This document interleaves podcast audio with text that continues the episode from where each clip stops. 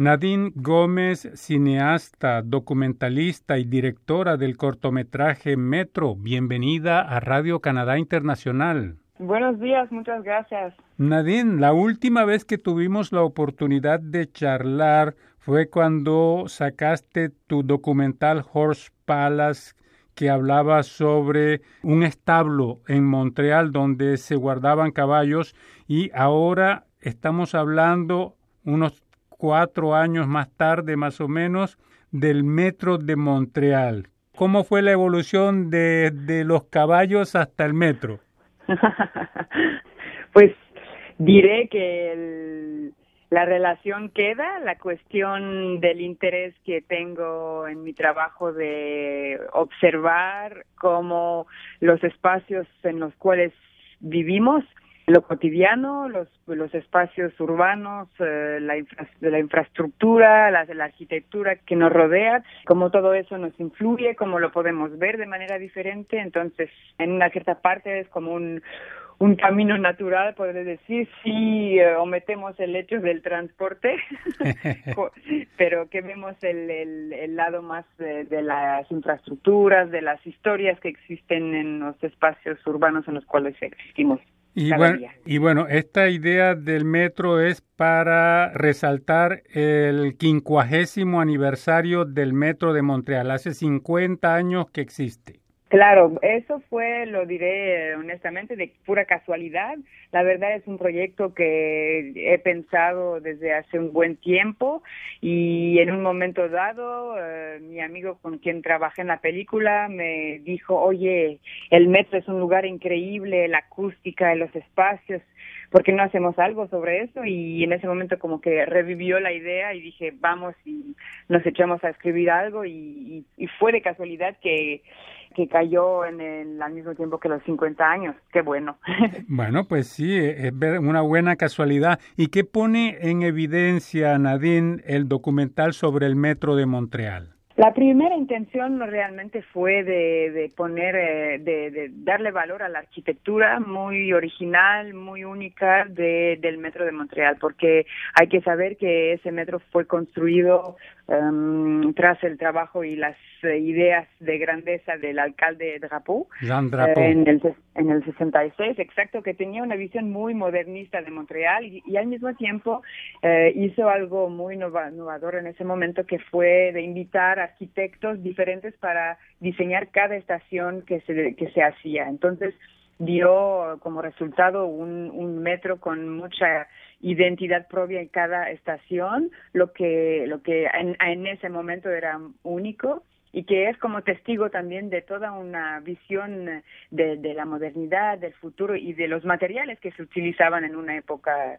en Montreal. Entonces, eso queremos poner de adelante los espacios, las líneas, la arquitectura, eh, todo lo que olvidamos a veces de ver cuando lo utilizamos en lo cotidiano. Sí, bueno, porque utilizamos el metro como medio de transporte, pero no hay que olvidar que para muchas personas, artistas entre otros, ocupan el espacio del metro para su arte, para cantar, para presentar cosas. Absolutamente.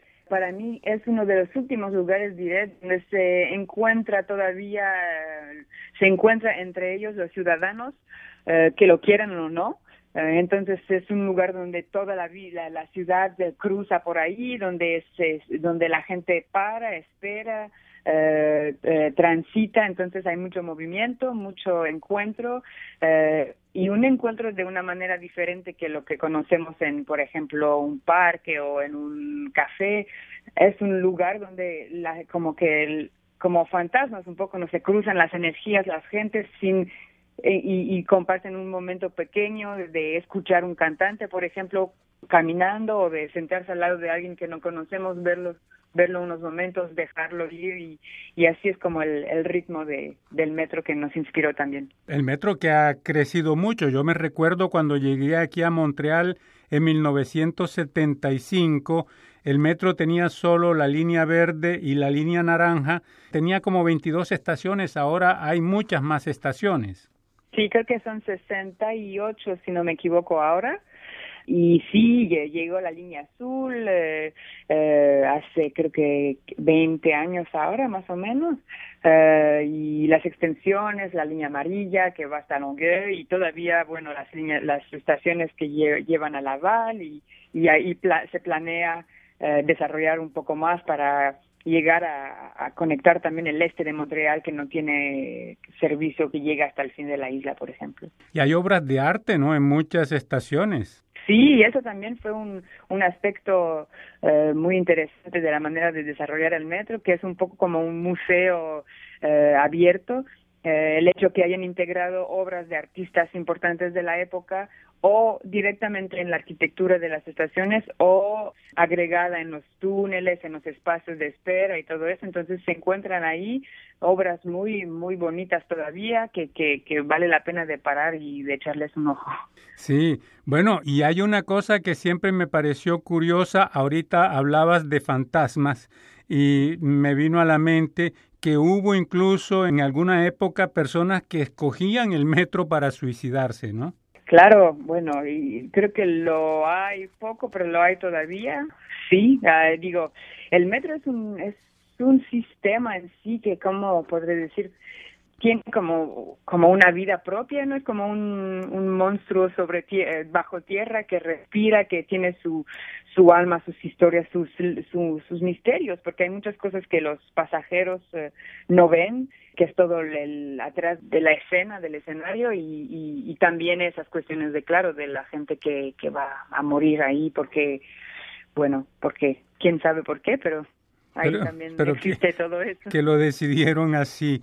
Y bueno, Metro le está yendo bien, Nadine. Eh, se presentó en los encuentros internacionales del documental de Montreal. Está en competencia internacional de cortometraje, en la cita del cinema quebecois y en el Festival de Cine de la Ciudad de Quebec. Exacto, sí, sí. Empezó su gira el año pasado en el, los RIDM de la edición eh, anterior del año pasado y ya ya está terminando su, su, su gira y concluyendo con esto de la celebración eh, de, de, los 50 años del, del, metro y decidimos lanzarlo en línea para que esté ya accesible a la renta en VOD. Bueno, y ahora, ¿cuál es el próximo desafío? Bueno, muchos, muchos tengo, tengo proyectos, claro, y la inspiración está ahí.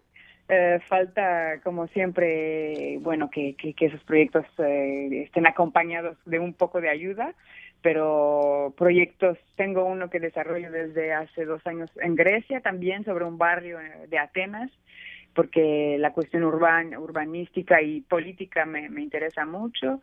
Un proyecto también con una mi amiga y colega Catherine Terrien que desarrollamos sobre el espacio público, la transformación de los espacios públicos eh, como cuestiones democráticas, pero también como cuestiones de arquitectura, Um, y también, pues así, proyectos uh, de, de, documentales uh, audios, muchas cosas.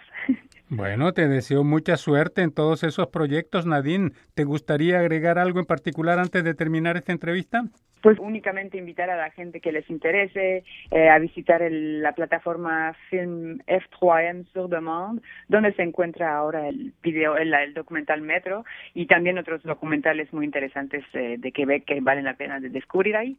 Nadine Gómez, cineasta, documentalista, directora del cortometraje Metro. Muchísimas gracias por esta entrevista a Radio Canadá Internacional. Muchas gracias a usted. Hasta pronto, ojalá.